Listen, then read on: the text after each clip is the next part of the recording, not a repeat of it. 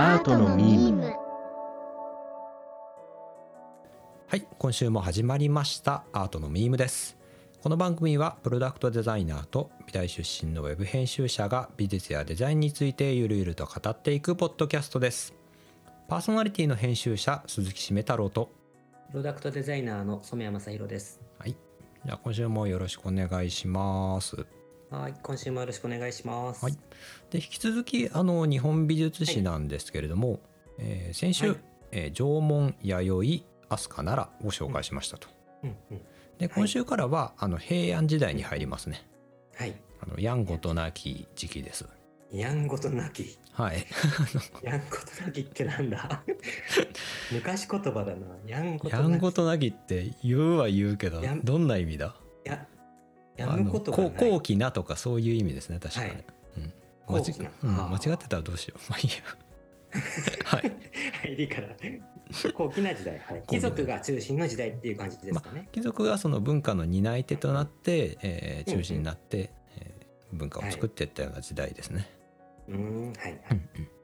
で先週のその、えー、と縄文弥生飛鳥奈良、えー特に飛鳥奈良なんですけど、こう、え仏教を取り入れて、えー中国をこう手本にしてそれを様式を学んでっていう時代だったんですけど、うん、あの。平安時代に入るとその中国の影響から脱して、日本独自の文化や様式を模索するようになります。まあ、ただそのじあの結構時代が長いんですよね400年ぐらいあるのでなので初期はまだその仏教だったりだとか、中国文化の影響が強いっていう時代ですね。あえっ、と、平安時代のことですよね、それはね。うんそうですそうです平安時代の、はいはい。が400年ぐらいあってっていそうですそうです。はいうんうん。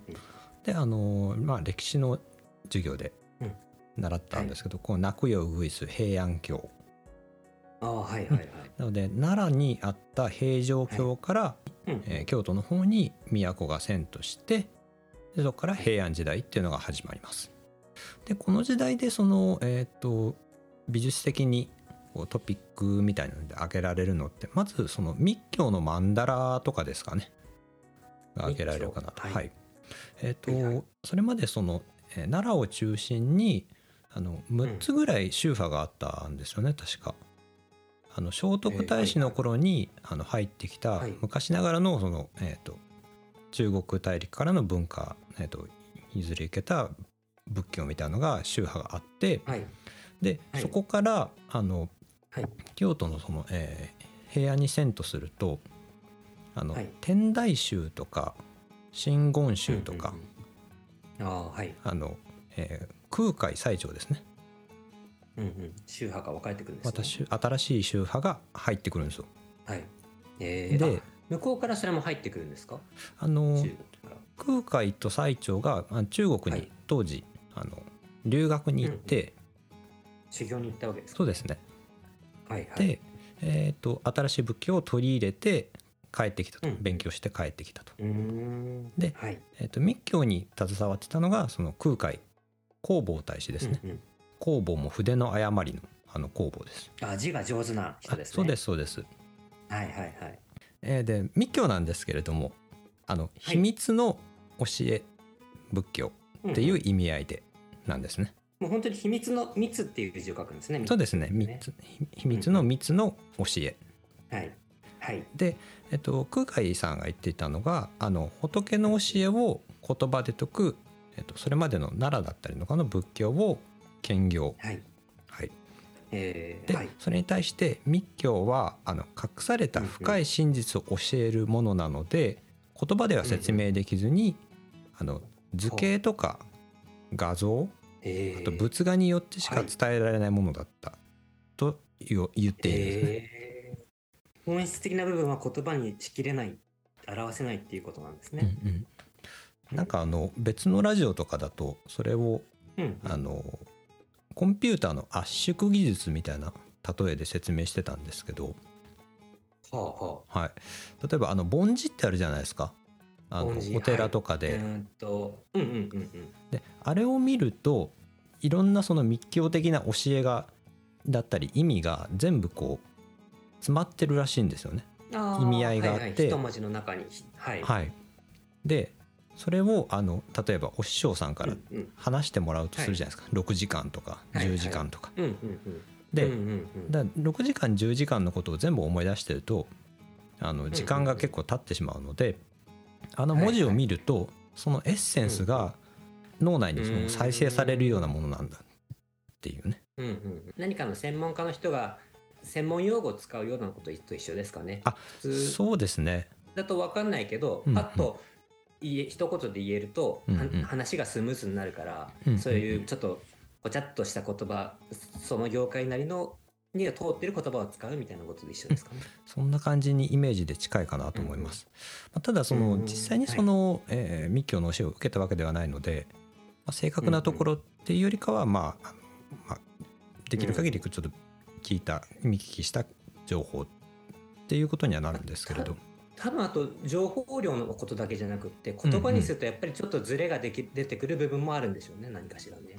おそらくそうだと思います。そのズレを補正するうん。のがそのやっぱり正式な教えを受けた人だとそのズレが少ないでしょうし、図形とか画像の方がよりうん。本質をズバッと伝えることができると考えていたってことですよね。そうですね。はい。うんうん。はい。でまあ、えー、とそういったものがその、えーうんうん、その形の一つとしてそのマンダラもあったんですよね。マンダラマンダラよく聞くかなと思うんですけれども。マンダラ系は知ってますけど、あマンダラ系か。マンダラ系は、まあ、あの そのマンダラ系はそのマンダラをもじったものですね。すよね、はい。きっとね、うんうん、漫画だらけですよねきっとね、漫画だらけですね。漫画だらけでもあり、そのマンダラ的ないろんなものを包括したもの店っていう、こんなお店なんですね。はい。はい。すいません。えっとマンダラあのーそうだな、うん。お寺とかまああとうんうん。ちょっと古いお寺に行ったりするとその四角くその仏様がめちゃくちゃいっぱい書かれてるあの図、図図って言ったらいいのかな？図だねあれは。があると思うんですけど、うん。見たことないですか？染谷さんマンダラあんまりないなないんだ。ないですねなんかどんなものか説明すると,、はい。はい、えっと結構こう四角く描かれてることが多くてはい。で、うんうん。えっ、と大蔵会となんとか会2つぐらい分かれてるんですよね。でまあどっちにも共通していることはあの仏様がこう座っている姿がもう何体も何体も何百体も描かれてるんですよ。うんうん。うん、うん。はいでどっちかがその、えー、と真ん中に、えー、と大日如来って言って、えーとはい。まあ、宇宙の根幹をなすようなあのルールとか断りを象徴するような仏様がいてでうん。それを中心にいろんな仏様が周りにいてっていう、うん。そういう図があるんですよね。えでえっ、とまあそれが何を表してるかっていうとー、はい。仏様ってこう具体的な人物ではないのでではなくて、なんかいろんなその宇宙の法則だったりとかを形作るような存在みたいな象徴みたいなものとしてはい結構捉えられてるかなと思うんですけど、はい。あの武器の中ではね。でそれがいろいろいっぱい並んでるから、そのマンダラ自体が宇宙の姿を表してるみたいな。だこの世の成り立ちみたいな秩序だったりをこう圧縮してはい図式化したものみたいなイメージなんですね。そうですそうです。そこがさっきの密教のそのあの教えにつながってくるんですけどはい。らマンダラを見ればあのうん尊いそのいろんな教えが頭の中にパッとこう浮かび上がってくる。それはパッあのと浮かび上がってくる。はい。それはあの教えをなんだろうはないその密教の教えを受けた人はい。からするとねああ、なるほど。はい。はいうんうんうん僕らは見てもあの仏様が並んでるなっていうぐらいにしか見えないんでしょうけど、はいはいうんっていう認識で僕はあのこれねひょっとしたら間違ってるかもしれないんですけどそういう認識で合ってるはず、うん、うん。ですね。まあ、そういうズレから新しい宗派みたいなのって生まれてくるんでしょうね。うん、多分専門家の中でもいろんな捉え方絶対あるじゃないですか。はい同じ人の言葉を聞いてても聞る人のあの聞く人の立場によってちょっとやっぱりズレが出てきてうんうん。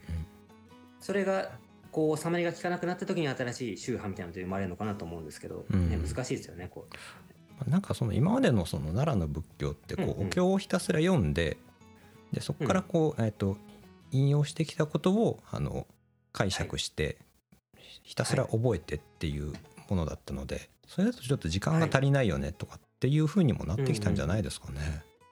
うんなんかまあまあまあ、この辺りにしておきましょう。であのまあはいマンダラ、とりあえずこう、うんうんえー、とビジュアルとしてはあの結構有名なものとしてマンダラがありますと。はい。で密教がありましたと。で、うんうんうんえっ、と当時できてたあの東寺ってあるじゃないですか京都のお寺の。はい。はい、あの弘法大師空海が、えー、と建てたお寺があって、うんで、えーそこにもあの立体曼荼羅って言って彫刻、まあ、仏像？彫刻って言っちゃダメですね、はあ。はあ仏像をあの並べて、はい。立体的に曼荼羅を再現した、あのお堂があるんですね。ここれ今も見れます、はいはい。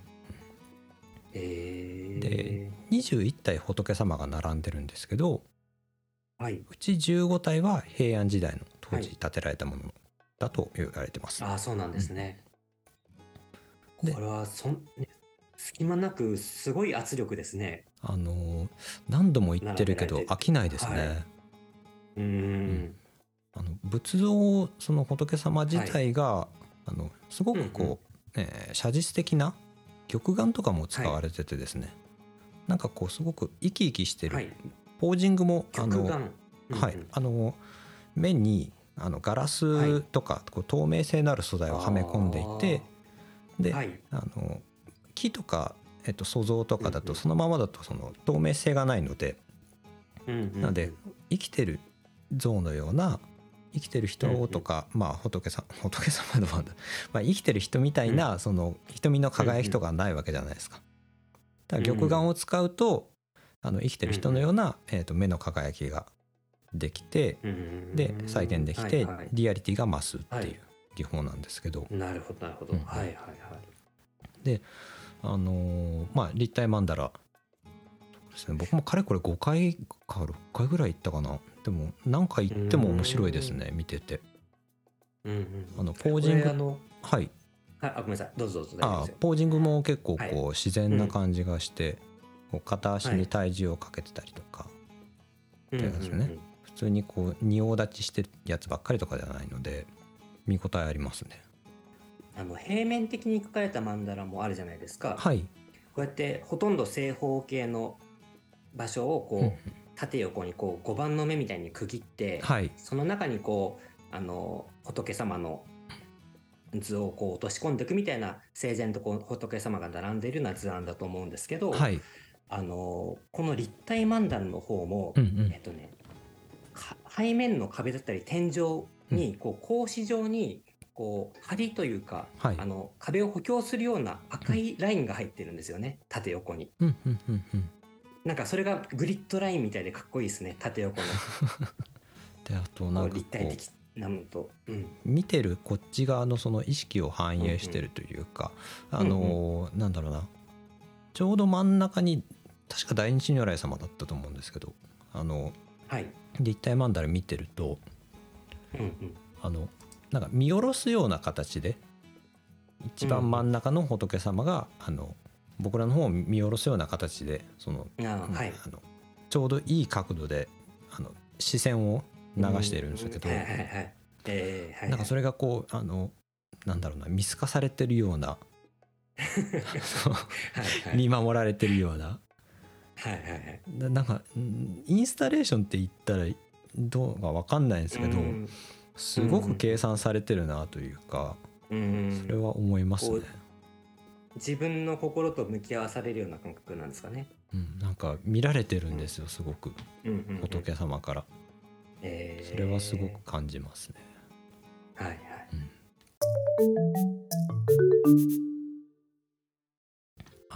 でですねあのうん。まあ、えー平安時代前半なんですけど、えーとはい。まあ、遣隋使とか遣唐使みたいにあの、はい。まあ、定期的に中国に行ってで学んできて、で留学生をあの日本に帰ってきてもらってでそれで、うんうん。えー、と日本にその知識を生かしてねみたいな派遣制度が行われ行われてたんですけど。はいはい。であの途中でそのまあだんだん向こうのその大陸の唐とかがあのうん。だんだん衰えてくるんですよね国的に。うんい。だからあの途中で遣唐使やめようよっていう意見が日本の中でも出てくるんですよ。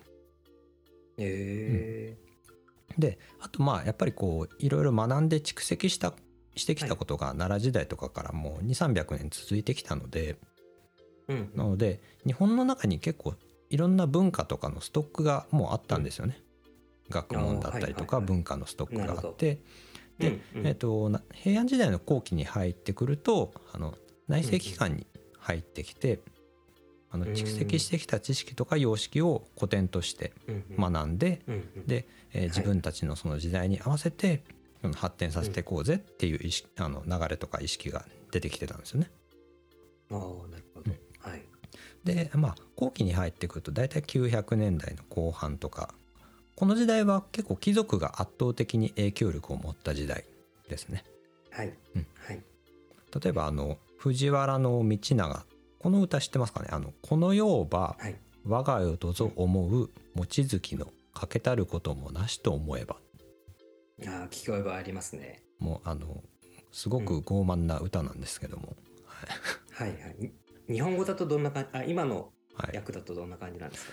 えっ、とですねもう本当ざっくり言っちゃうと、まあ、この世は、はい。あの私の思うがままになるそれは あのはい。欠けてない満月のようだうん なるほど。あれですね。はいあの、権力を持ったジャイアンみたいな感じですね。そうっすねお前のものは俺のもの俺のものは俺のものはい。をもう国の規模で、国家規模でやってるわけですね。そうですね。国家規模でやっちゃってますね。はい。だからすごくあの思い上がってるというかまああのまあね、まあえっとまあ、ただそういった、えっとうんうん。一極にこう権力が集中したからこそ、まあはい。あの割と文化というかねあうん。の絵画とか彫刻とかそういったあと文学とかねそういったものもあの発達してきたんじゃないかなとは思っていてうんうん。はいはい。割とその、えっとアートとかねデザインとか工芸の分野ってその生活に余裕がないとそこまでそのそっちにお金を回したりとか食料を回したりとかってできないじゃないですか。うんそうですね。うんはい。だから一極集中が進んだからこそそういったまあ工芸だったりだとか、えっとこれから言っていくような文学だったりだとかっていうのが発達していったんじゃないかなっていうのは思っていて、えっとまあちょっと元戻ると、えっと国に蓄積されてきた技術や文化とかが発行して国風文化っていうのがこの時代に生まれてます。日本風ってことですかね、国風。そうですね。日本の。もう独自の文化。国の風の文化ですね。国風文化。えー例えばかうん。金文字とか、えー女流文学あ,、となんか、えー作品名で言うと「伊勢物語」「大和物語」えー源氏物語」枕草子うんうんうん。とかですかね、はい。うんうん。えーあとは蒔絵とか螺鈿とかなどの工芸品も日本独自のものが発達してきます。ええーでですねあと美術の方だと、絵巻物とか屏風絵みたいなものがーうんうん。この時代に登場してきます。あーはいはい。えー有名なものだと「源氏物語絵巻」とか「えー、と市議山園芸巻」とかですねはい。「鳥獣戯画」ですね。ああ、鳥獣戯画。はい、えーこの辺りもはいはい登場し始めます。うんでですねあのここで大きく変わったのがえっ、と、はい大和絵と呼ばれる日本の,、あの文化とかだったりとか、景色を題材にした絵がうんうんこの絵巻物とか屏風絵みたいなところに描かれてたんですよ。ああ、はいうんはい。で大和絵何かっていうとはい。あの今までその、えー平安時代後期入るまではやっぱ中国がお手本なので、中国のうん。その山水画とか1,000人が住んでるような景色だったりだとか、うんうんうん。あと中国の宮廷のあの内部のことだったりとかを描かれることが多かったんですけど日本でもそういう絵を描いてたんですか？みたいですね。うんうん。えー。大和絵の時代になってくると今度はうんうん。日本の宮廷だったりだとか日本のその、うんうんえー、と庶民の人たちだったりだとか。うん。あとは僧侶だったりだとか、まあ、そういったものが描かれるようになってくるんですね。へえあの西洋絵画だとポップアートみたいなのあったじゃないですか。はいはい。えっとアメリカのその近代で、はい。マリリン・モンローとか描かれてたはい。絵画あった、アンディ・ウォーホルが描いたようなあそうですそうです、作品ですね。はい。キャンベルスープとかね、ル要は今までその西洋のクラシックなあのうんうん。古き良き時代を描いていた絵画があったけれどうん。その現代はのその風景とか現代にそはいのポップカルチャー的なその消費されてるものとかを描いていく必要があるよねっていうことで生まれたのがポップアートえーなんですけど要はうん。日本でも同じようなことが平安時代に起こってたんですよ。もう中国の景色描いててもいいけど我々の国のことを描いてこうよ。っていうので生まれたのが大和絵。あの貴族だったりその権力者の絵を描くのはなんとなくあの西洋の方の流れ見てても分かるんですけど、はいこう結構初期からこうやって庶民の絵も描いてるんですね庶民の生活みたいな絵もね。あの市議さん演技絵巻とかだとねねそうですよね。よく描かれてますね。まあ、ただなんかあの面白おかしく結構コミカルに描かれててしかも表現、うんうんえー表情とかもね豊かに描かれてたりするんですけどこの辺もあれですね、巻物ですよねさっき。あそうですそうです絵巻物で。はい。うんうんうん。でこれがですねあの、えー絵巻物ってこう右から左にこうくるくるうん手元で巻きながら見るものなんですよね。ああはいはいはい。で見れる範囲ってまあ大体その、えー前習いしたぐらいのうん。うんうん。60センチとか50センチぐらいかな。あ手の幅ってことですね。そうですね手の幅でくうんるくるって巻きながら描いていくもので、はいはいはい、見ていくものなんですよね。うんだから結構こううん今でいうアニメーションとか漫画とかに近いようなそのメディアだったのかもしれないなって僕は捉えてます。うん、その尺も分うあれですもんね。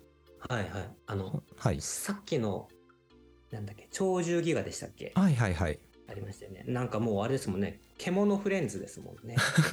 ケケモフレじゃないんじゃないかな あでもそうかでも擬人化って考えればケモフレなのか化はい。君は平泳ぎが得意なフレンズなんだね、みたいな。カエルとかね 猿とかがねそんなんでしたよね。はいまあそうですね擬人化されてるからそっかケモフレのご先祖様だったのかあれはかなと僕は見ましたけどね。だけどあのなんだろうな、えーとは尺もちゃんとこう計算されてるような書き方されてて、うん。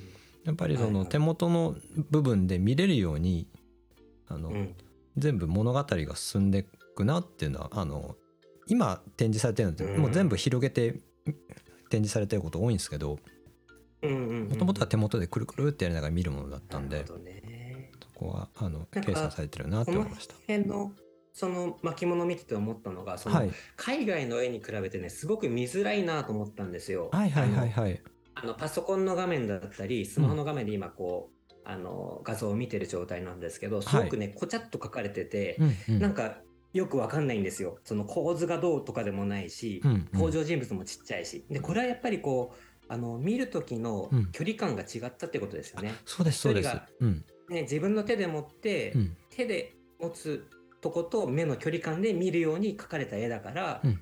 こう細かいしこうレイアウトの仕方みたいなのも西洋のあのキリスト教の絵とかとちょっと全然違うなっていうふうに思ったのはその辺が大きいですよねきっとね、そうですね。やっぱりこう西洋画だとこう壁にかけてでそれをあの、うん。えちょっと遠くから見たりすることが多いのでね。やっぱり大きくみんなで同時に見れ描かれてまますすもんね。うん。うんうん絵巻物だと本当にこう、えー手元で個人が一人で楽しむもの、まあうん楽しめてもう23人とかですよね囲んでね。そういう形で、えーと作られてるものなのでやっぱり遠くから見ると見づらいです。なんかだからやっぱ一つ思ったとっつきづらさの一つがその辺のこう、引きで見てもわっとなんかそのシーンが一つのシーンを切り取ったとかじゃなくって、うんきっと巻物だとこうさっき言った右から左に流れていくものじゃないですか。はい。だからもっと細かいシーンが書かれてて、うんそれはきっともっと近くで自分の手に持って見るような距離感を想定して書かれたものだから、うん。多分実物を手にしないと本当の魅力みたいなのは見づらいんだろうなと思いました。そうだと思います。まあ、ただそのね。展示風景、うん。展示のうんうん。まあ方式とかもその手元で見てるような、えー、と腰ぐらいの高さの,、あの展示台にうん。展示されてたりとかはするのうんうん。で、実物のね、はいそうですね、うん。そうするとねきっと見えてきますよね。うん。ちょうど今その大和絵展っていうのがあの東京国立博物館で2023年の12月3日まで開催されてて、あタイムリーですね。そうですね、あの収録時はまだ見れてないんですけど、うん。僕も見に行こうかなと思って、はいはい。んもう予約はしました。ははい。はい。ということで1回切ります。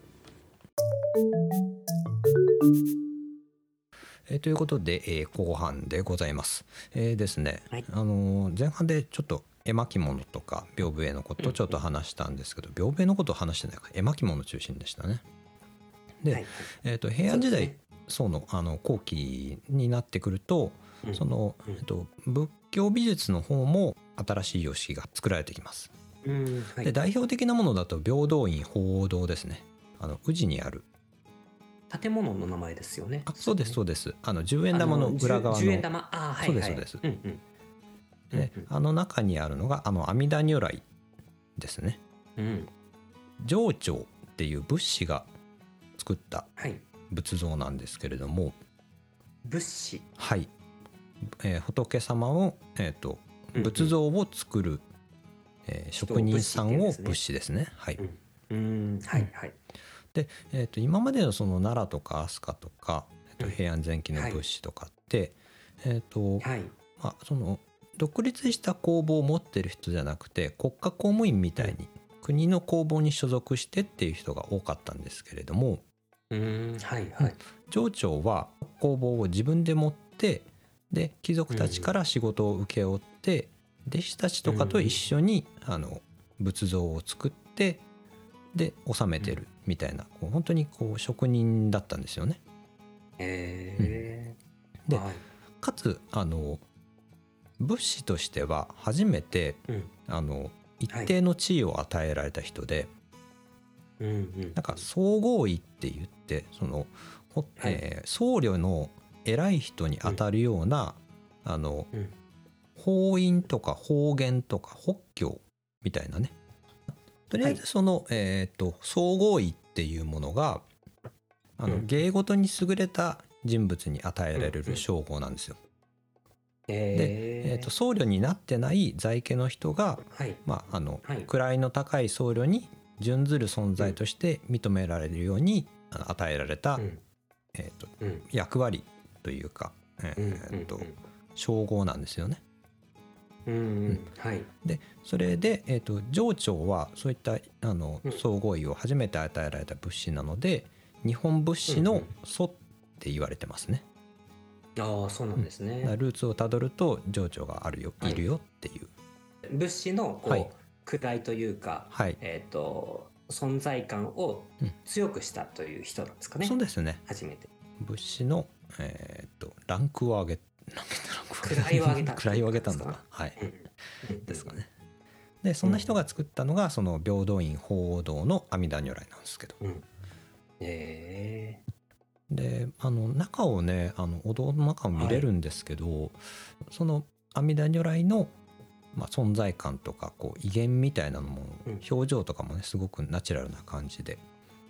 で、うんそういう見応えもあるんですけど、えっと、ーうん。建物の中にはですねあの、うん。うん天井の方にこうちっちゃくこう飛天って言ってあの要は、はい。えー阿弥陀如来様のあの部下みたいな人たちがですね、い、っぱいこうあの雲に乗って楽器を演奏してたりとかしてちっちゃいのがついてたりするんですよ。はいはい。はいはいはい。でさらにこう天外って言って光とかをねそのご来光じゃないですけど、阿弥陀如来うん。様ってこう尊い人なので尊い人ってうん言い方が難しいですねこれね。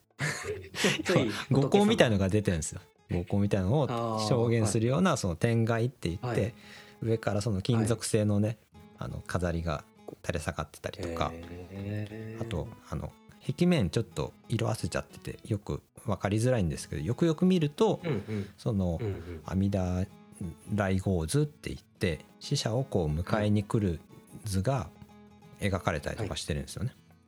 ああそうなんですね。お堂の中がこの阿弥陀如来が、あの地上に降りてきた様子を再現するようなうん。作りになってるんですよ。うん。うーん。であのこの時期にですねなんでこんなものが作られたかっていうと、はい。末法思想って言ってこの世の終わりだっていう近づいこの世の終わりが近づいてるよっていうのがこうその世の中で言われてたんですよね。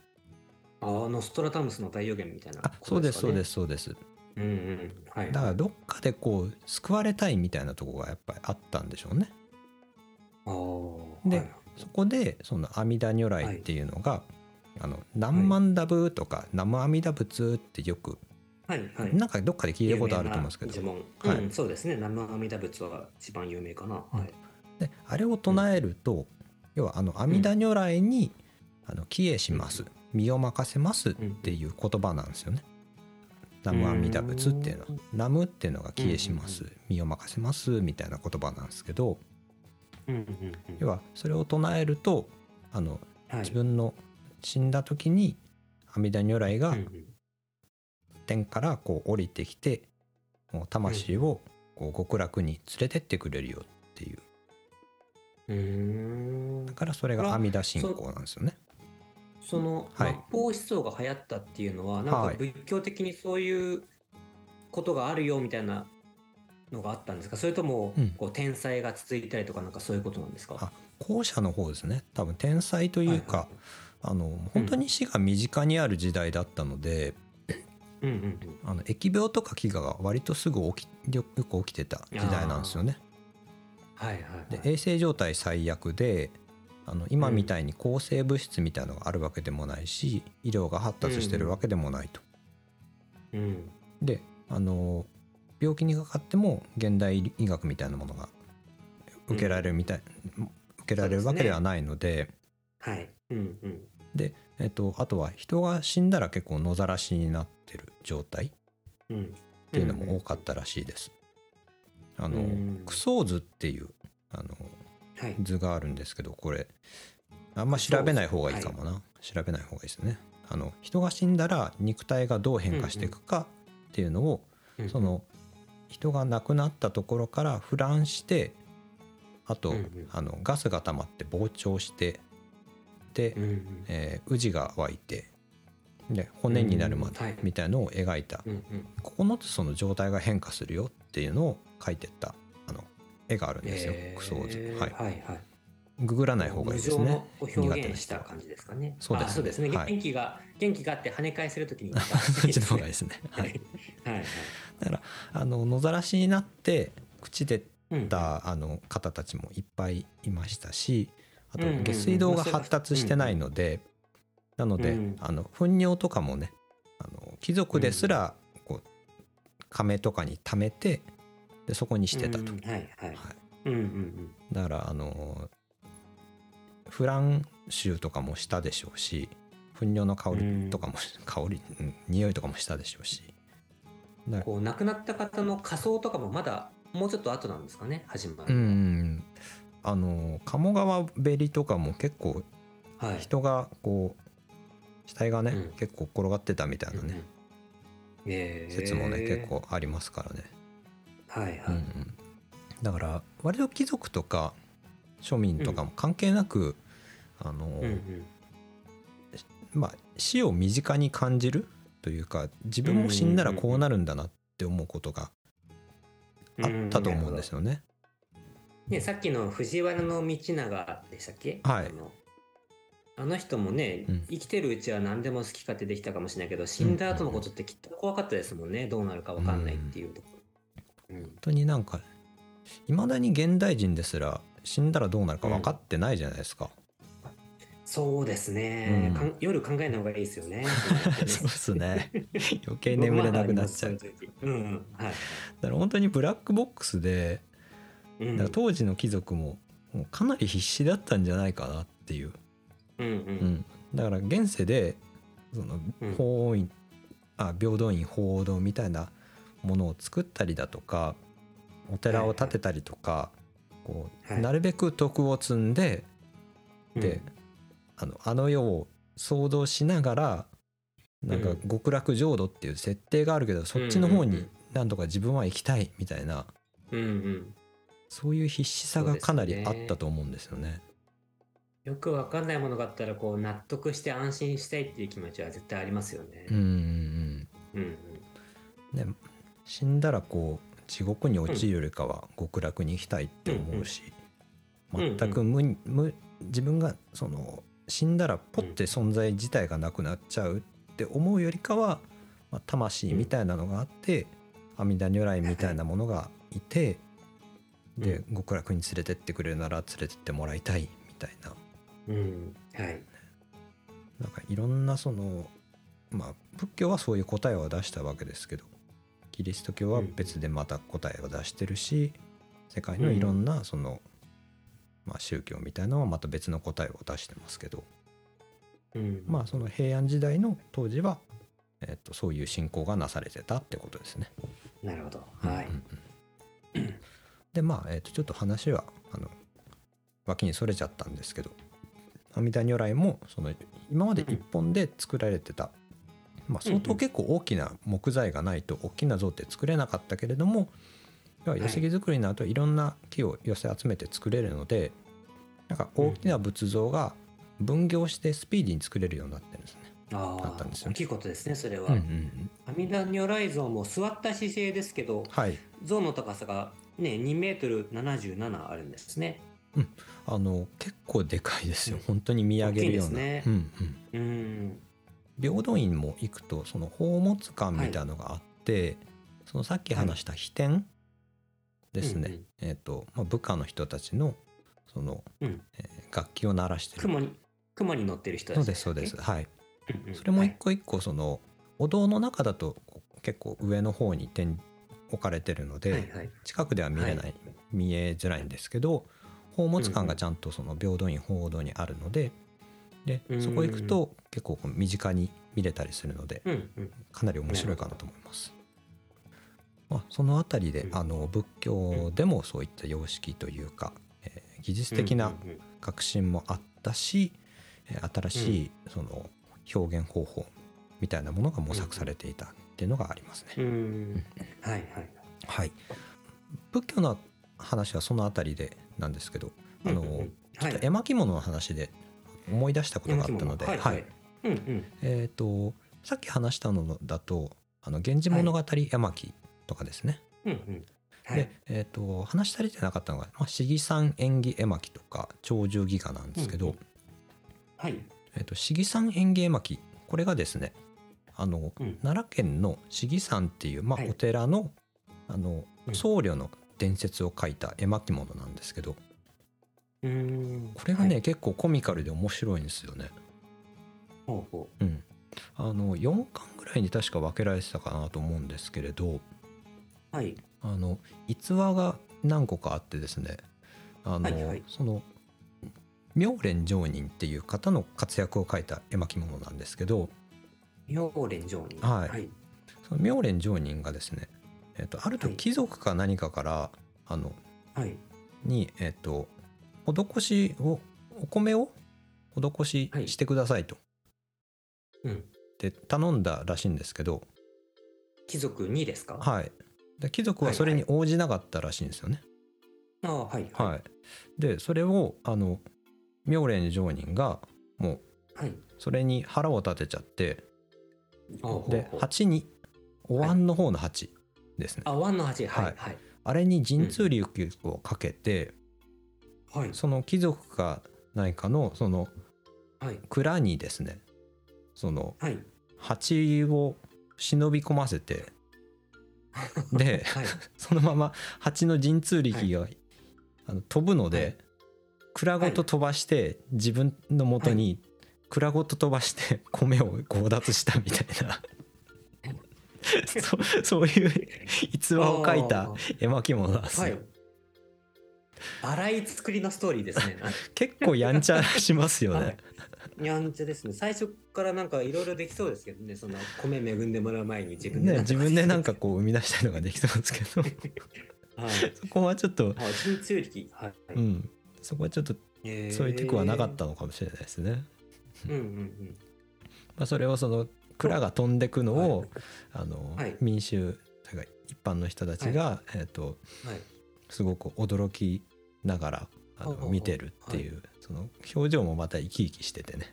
へえこれははい。ん笑っちゃう話として当時の人は書いてるんですか？どどういうなんだろ超超能力超能力ストーリーとして見てるんですか？それともあのナンセンスなコメディとして見てるんですかね？あのーおそらく前者な気はします。要は市議さんの演芸巻きなので、市議さんのその開祖になった妙蓮上人はこんだけすごい力を持ってたんだよ、あだから市議さんも霊剣新たかなんだよ。っていう。へ立て付けなんだと思いますけどね。今見ると結構滑稽話ですけどねそうですよね。はい鳥獣戯画なんかは笑わそうとしてるじゃないですか。長寿儀はそうですねたんですけどうんうん。ちょっと違いそうなんですかねこっちの方はね。まあなんか長寿ギアは確実に笑わせに行こうとしてますしそうですよね。なんか見てる人を楽しませようとしてるか、まあ、純粋なその娯楽みたいなイメージに近いですよね。うんうんうん。うん。うん。市議さんの方はもうちょっとはい。その権威づけじゃないですけどそういう目的も入ってるんじゃないかなっていうのは推測してます。はい。へまあ、けどどちらもねあのえはい。絵巻物っていう媒体メディアをこう使ってうん時系列をね使ってその,、うん。あの物語を展開させていくじゃないですか。うんううんん、はいはい。そこのところはなんか新しい時代が来たような気がしますね、うん。その平安時代のその絵巻物の様子を見てると。うん、そうですね。はい。はい。でここの辺りもあのさっきはい。話した東博のね大和絵展でうんうん。展示されるらしいんですけど、ああそうなんだ。はいはい。ちょっとこれは楽しみにしてるんですよね。へえなんか不思議に思ったのはこの辺りの絵巻物ってみんなはい。同じぐらいの高さから斜めに見下ろしてません？あうんうんうんうん。俯瞰でね。なんか独特の角度ありますよね。ありますよね。しかもその天井あの建物の中とかもね、天井をこう透かしてああそうそう。ないようにうんうん。描いてますもんね。うんうんうんうん。なんかこういう遠近法の描き方が独特なやり方ありますよねこの時代。に、でしかもその様式ってもうずっと江戸時代とかまで続いていくんですよね。ああこの斜め上俯瞰視点みたいなのって。うんうん。なんかねドローンで撮ったみたいなうん、感じですよね、そうですね。これが多分うんと唐絵も同じような様式で描かれてたりするので、ああそっお手からはい、うんうん。そこからそこまで変化してないっていうのが正直なところなんじゃないですかね。うん。こういう描き方がね正しいんじゃないかみたいきっとこう西洋の油絵だとかだとこうなね。あの色を混色したり混ぜたりしてこう、はい。立体的な奥行きを作るこう陰影の付け方みたいなのができたと思うんですけど、うんうんうん。多分日本画の方だとこう混ぜたりもできないしうんうんうん。単色でこう塗ってってると思うんですね全部をね。だからこう奥行きを見せる表現って多分油絵と違う方法がどうしても必要だったのかなと思うんですよね。うん。なんかこうメディウムって言ってあの、うんうん何ですかね、えー昔の絵の具って岩うん。あの泥とかあと天然の染料とか、あとはあの宝石みたいのを砕いて、うんでそれで、はい。えー、と油に混ぜたりとかこう、しえーうん。漆喰に混ぜたりとか、日本だとなんかニカワって言ってその、えー動物性タンパク質のその海苔みたいなのに混ぜベタてベタのはい、はい。うんうん。やってたと思うのであの、うんうん。日本のそのニカワの性質がうん。重ね塗りとかにこう向いてなかったのかもしれないですし。そうですよね。うんうん。そういうねあの素材の特性みたいのはありそうですよね。そうですね。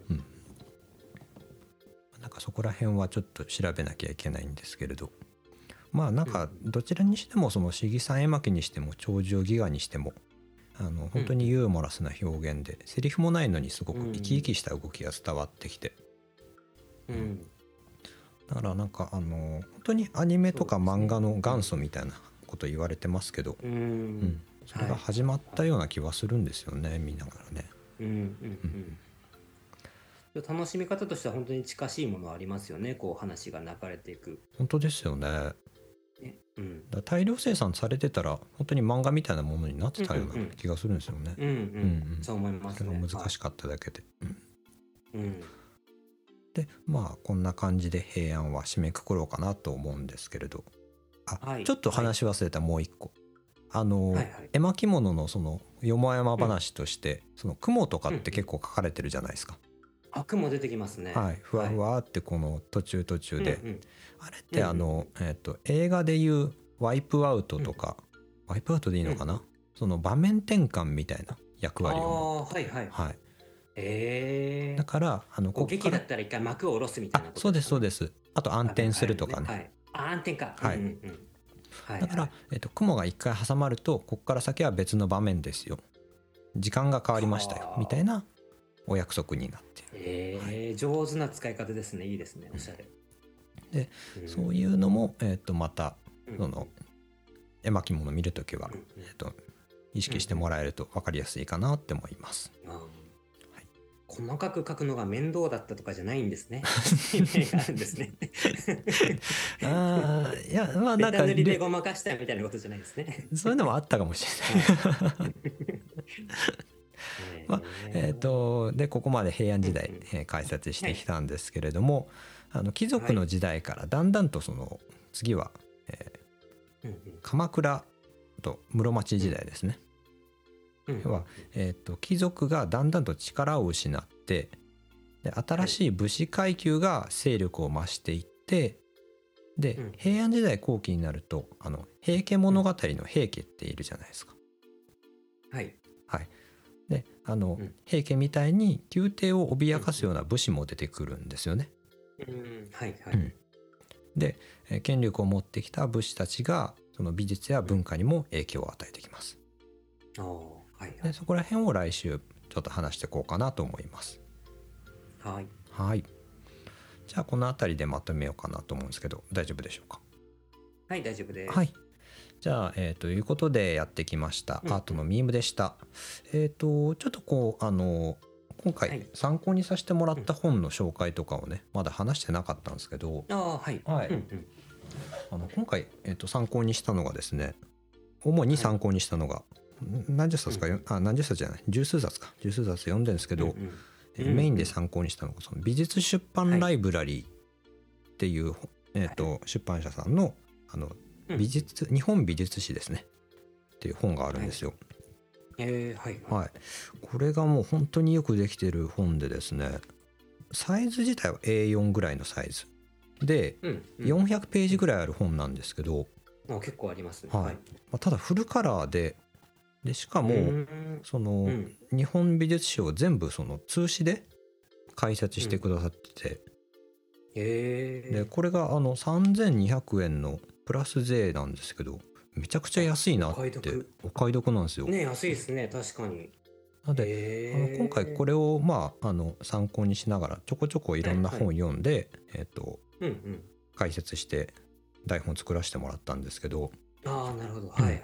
あのスポンサーでも何でもないんですけどね本当にいい本で、うんうん。えー日本美術史学びたい方にはすごくおすすめの本なのでうんうんこれあのラジオではしょった部分とかも結構ねいろいろ解説してくだ、しているので、はいはい。もしよかったらあの手に取ってみてください。手に取って売ってないかアマゾンで売ってるんですけど、あーはい。うん。アマゾンでは手に入る。アマゾンでは手に入ります。美術系が強い本屋さんとかならもしかしたらって感じですかね。もしかしたらあるかもしれないですね。うん。普通の本屋さんとかアマゾンがいいかな。あそれかもしくはあの東京あの東博にも、あの見本というか置いてあったのでね。それ見てえー買うとかもありかもしれないですね、はいはい。これね本当マジでいいいい本なんですよねうーん。あの例えばあの伊藤若冲のですね、はいはい。えっと「動植彩絵」っていうまあ、二十何幅あるような、あのはい。絵があるんですけどそれも全部カラーで一堂に乗っけたりとかしてますしえあの見てて楽しいです暇な時に見てると、うん多分時間がどんどんなくなっていくタイプの本ですねまああの、まあ、こういった紹介も挟みつつ、えーとですね、えー改めまして、えー、とこの番組は、えー毎週月曜5時頃に更新しています。えー今週からじゃないな、えー概要欄にご意見フォームも用意しておりますので、えーご意見ご感想あとはこんなテーマを話してほしいなどのリクエストがありましたらお便りを募集しています。えーそれとよろしければチャンネルの登録だったりフォローもよろしくお願いします。では、はいお相手は編集者の鈴木しめ太郎とプロダクトデザイナーの染谷正弘でした。じゃあ今週も聞いてくださってありがとうございました。どうもありがとうございました。ではでは。